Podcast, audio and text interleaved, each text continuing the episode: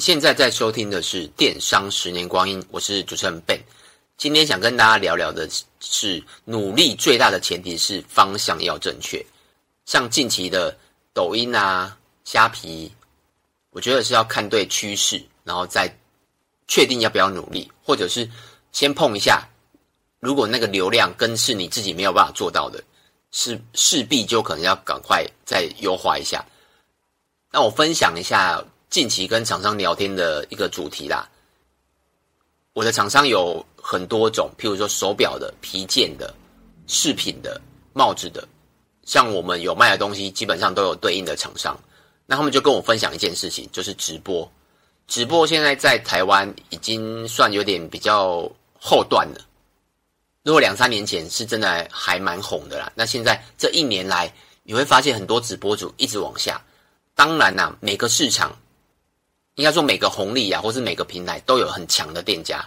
即使像现在雅虎拍卖已经没有人做了，但我相信上面还是一定会有那种很厉害的店家。只是我没有在研究雅虎拍卖，所以我不知道。那直播我大概知道三个比较厉害：天后板妹、男哥哥跟公主派对。这三个目前有时候我会不小心看到的时候，他们的观看次数都有破万哦。有时候最少一定是五千以上啊，那多一点可能两三万都有，代表他们还是在直播市场混得非常好。但跟以前相比，可能就只是呃，应该说以前每个直播主都很好，但现在呢，就是要那种很呃越厉害的才会越经营得好。那以前那像那种什么八加九啊，或是卖茶艺、呃卖文艺的，专门卖精品的，就会变得比较少，或者是像我们这种百货的也比较少。那厂商还有分享一个，就是移工，移工就是像譬如说，有泰国、越南、印尼，他们以前也会很喜欢做直播。那他直播给谁？就是他们的家乡的人。那近期也发现那个流量啊。其实都不太行，不是我发现的，是厂商说的。为什么？因为他们跟他进货嘛，那些移工一定要跟他进货，但进货的量越来越少，他就知道哦。而且加上如果那个移工只有在做直播的话，所以不止一家跟我说，很很多家都跟我说，台湾的或是外移工部分是基本上流量都只剩下两三成，那大台的不说了，我们就是讲那种小台的这样子。那我有看到几家有转到抖音上面直播，那成效是什么，我就不知不知道，因为我发现我以前有追踪几家，诶，他后来改到抖音上面。那 N 年前呢，我们自己也有发现，不是啊，我们也有尝试说我们自己做直播啦，但我直播下来有几个，这个可能是比较落后的资讯啊，大家就是稍微听一下。我发现我我们家不适合直播的几个原因啊，第一个就是我们不是工厂。像那个南哥哥啊，他是做复发牌的，大家不知道有没有听过复发复发牌的鞋子？他是工厂，所以早期他是用那个用鞋子去贩售，然后慢慢的有流量了，就会开始贩售一些百货、杂物跟美妆这样子。所以像南哥哥他就是工厂，那再二是经销商，我们是经销商，所以我们会透过大盘，然后再到经销商。中间又被抽一抽抽一笔利润，那那些那些之前很红的直播主，为什么可以活得很好？主要就是因为他们的价格抓得很漂亮。举例啊，如果我们是卖一只手表是呃五百块，他可能卖一千甚至两千，但他的进货厂商都跟我们一样。为什么？因为我们看看一些手表啊，看一些皮件，我们就知道哦是。哪一家厂？其实我们有时候看直播，我们就知道他跟哪一家进货，因为我们在台湾这个市场已经做了十十将近十五年。那台湾的厂商，中南部我不清楚了，但北部认识的也差不多了。所以我们看货大概就知道是哪一家厂商，除非他是自己去进货，呃，应该说他自己去海外进货了。所以啊，之前那些 FB 直播主为什么利润可以抓到这么好？也可以活这么久，重点就是他的净净利嘛，毛利很好。那我们自己不是，因为我们本身就是在电商上面贩售，我们抓到合理的利润。你想一个问题哦，如果我直播是卖一千块，但我的电商是卖五百块，这样不是很奇怪吗？除非我们看取舍哪一个嘛。最后我们不可能去做这种价格太大的事情，所以经销商也是我们一个问题啦。那第三个是非自有品牌，像我知道很多自有品牌，应该说有品牌的，他们有时候直播可能不一定是真的要卖东西，有可能是呃流量啊、触及等等。那我们也不是个品牌，我们就是单纯一个店名，然后经销各种的商品，像我们有卖卡西欧手表，也有卖 Seiko 的时钟闹钟，然后也有卖一百四十九块的耳环，所以我们是等于有点像百货店的概念，只是我们走的都是大部分都是男生穿搭，然后少数的女生这样子。那我们那时候啊，大概播了二十场，就发现了以上的问题。那第四个还没讲到，就是八加九系列啊，刚刚有讲一半。因为很多那种文艺台或是我们的敬业手表卖手表的，他们都是八加九嘛，就是可能全身刺青啊，或者是满口脏话这样。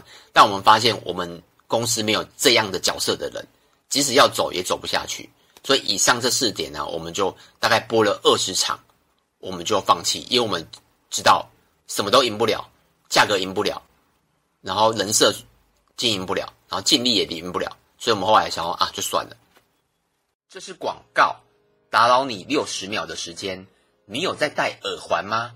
针对打耳洞的朋友，我们主打各种风格，有男生或是素面的耳环，有最基本的水钻款，各种素面或是很多尺寸的圆圈。如果戴腻了，可以挑战一下韩国明星都会戴的垂吊式耳环，或是特色一点的羽毛造型，或是十字架造型。那没有耳洞的人怎么办？也可以使用夹的方式哦。目前有分。夹式跟磁铁款式都是针对无法打耳洞的人设计。针对材质部分呢，大部分的材质都是采用白钢材质，非常适合怕麻烦的人，因为不怕水，也不太需要保养。目前我们的款式夹式跟耳针超过两百款可以选择，应该是网络上款式最齐全的店家。可以到描述栏有网址可以点击，或是搜索七彩年代。就我们大那时候大概二年前就播了二十场，后来就没播了。所以努力跟方向，我们那时候大概播二十场就知道啊，这个方向不适合我们，所以我们都转做其他事。那结论，嗯，我也不知道这样是好还是坏，因为有可能我播二十场之后，或或者播更多场之后才发现哦，有。有更大一片生意等着我，但我就是二十场就结束，我就改做其他事情这样子。那另外一个案例是餐饮业，像我一个认认识的朋友啦，他大概放弃了四到五，哎，如果他去外面上班，大概正值是四到五万，有时候可能加班六万这样子。他 N 年前花了一笔钱开餐厅，大概做了两，现在好像做两到三年，一直都是差不多。但我看他真的蛮辛苦的。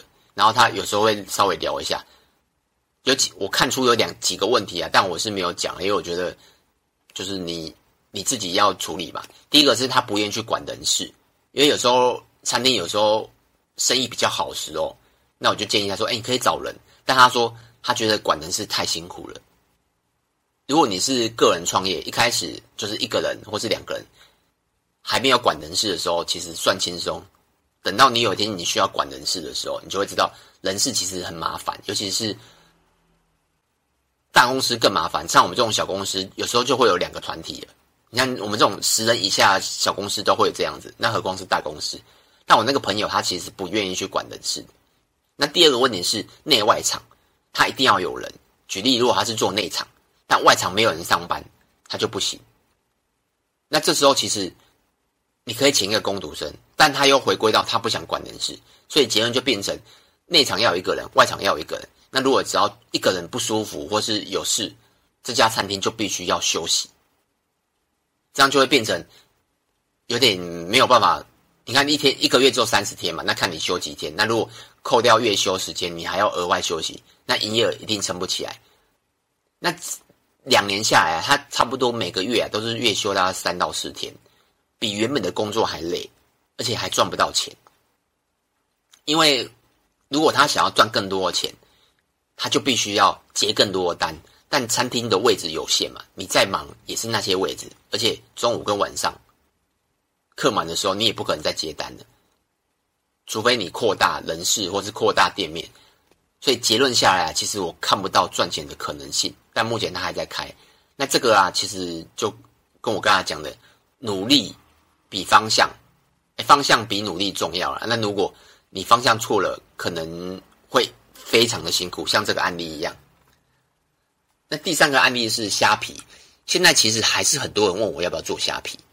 我大概一个月会收到两个，呃，大概三个左右的私讯，大概内容都是说，呃，他想要做虾皮，但不知道要卖什么。这个比较特别一点，他问我可以卖什么，其实我我也无法回答他，因为很多人都会这样问。你看，你随便问一个问别人一个问题，可是我我连你性别、你住哪里，或是你有多少资金，什么都不知道。他只问我说，我想要做虾皮，请问一下我可以卖什么？这个还蛮，其实我都会比较有礼貌性的回答了。那第二种问法是说，呃，他想要做品牌，然后想要放在虾皮上。大概就是这几种类型，就是重重点就是他想要做虾皮啦。那我跟大家讲分析一下，以现在虾皮的状况啦，我自己的看到的是这样。那如果你看到不同，也欢迎跟我讨论。这样有几个是虾皮能存活的店家，目前呢，第一个就是价格够低。你去看很多的价格够低的，都是大陆的店家，就是中国大陆的店家。像我们有些耳环可能卖一百多块，台湾呐、啊、差不多大家都卖一百多块。如果以白钢材质的话，可是大陆的他会卖二十块、三十块，甚至十块。这种东西啊，其实你无法知道它的材质。那第二个就是它很多这种东西，它都是工厂，所以它的价格进价本来就比我们低了。再来是大陆，中国大陆其实他们如果跟他们。做过生意你就知道，他们有时候真的不是拿来赚钱的，他们不不在乎赚钱。你去看阿里巴巴，或是很多大陆的企业，单车啊什么之类，你就知道他们早期真的不是拿来赚钱，他可能就是可能 maybe 是市占率啊等等。就像我们现在在聊这个虾皮，他已经亏钱，亏了亏到现在还在亏哦，他的母公司，但为什么还是做？就是他们有大陆的企业，有时候真的不是拿来赚钱，他可能是为了股价或是其他的。那第二个是品牌知名度，如果你品牌不到一个层级，像我会在虾皮上面买 New Balance 的球鞋，这样就不会去实体的嘛。但为什么我会选择直接在网络上买？因为它有品牌知名度。所以如果你的品牌有知名度，其实也可以。那第三个就是你本身就是有流量。举例，你就是个 KOL，或是你有 FB 或 IG，或是各式各样的流量可以灌进你的虾皮，这样你就不用靠虾皮的流量，那只是虾皮就是等于是你一个卖场了。因为现在其实不太建议开官网，因为要花太多广告费了。那第四个就是品牌或是工厂，像这个跟刚刚第一个有点像价格啦。那品牌跟工厂，有时候你放在虾皮上面，为的也不是转换，就是一个。曝光，因为我知道很多店家会这样子，它就是一个曝，因为虾皮有流量嘛，那为的就是曝光。那第二个就是工厂，工厂你可以有很多的弹性，比如说价格、克制，或是接到更大的订单。因为有些人呐、啊，他可能也是公司，他会上虾皮找东西，他不是要买一个，他可能要买一千、一万个。他个他发现你是工厂的时候，他就会打电话给你。像之前疫情的时候啊，防护镜还没有被管制的，哎，护目镜啊，好像一直都没有被管制。那我们之前，我们那时候就卖的很多嘛，我记得好几千个以上啦，就有很多人会打来我们公司问我们说，哎，可不可以克呃克制？第一个可能克制什么镜片啊，甚至说他直接不克制，然后跟我下一一万只的护目镜，这个我们会 pass 给交情比较好的厂商。因为为什么？因为我们不是工厂，我们根本就不可能生产出这些东西。我们顶多一千只、一千只交货，但我不可能一次交一万只，而且那个量也不是我们人可以吃下来的。所以，如果你是要在虾皮呀、啊，单纯的卖货，那个红利已经不在了。就像我们这样，我们是单纯的卖货，因为我们也不是一个大品牌，然后价格也不够低，然后本身又没有导流量到虾皮，甚至也不是工厂。以我的见解啦，如如果你你没有这四种红利的话，你要在虾皮做非常的辛苦。那其他的案例啊，就是小我大概知道了。譬如说，很多人会说，哎，现在要不要拍 YouTube？那其实那个方向已经不对了。如果你说 N 年前或许适合，现在你看九妹都说长影片不 OK 了。另外还有临时场，像我之前讲的高哥，他现在抖音拍很多，他去各大店面检讨他们的加盟店的一些优势。那我有看到很多的，除了他们家以外啊，也有一些案例，就是慢慢有浮现说，哦，临时场好像已经快不行了。所以你现在如果再跳进去的话，可能会辛苦。那现在的趋势跟红利，应该就是所谓的抖音啊。抖音大概这一年比较红哦。那我不知道它怎么变现。像我自己也有在拍抖音，但就是拍我们家商品，目前还没有没有什么值得可以跟大家讲的事情啊。就是我只有我的观察。所以抖音其实也是个趋势，大概是这样子。那如果你有看到什么趋势啊，也欢迎留言告诉我。那就这样子喽，拜拜。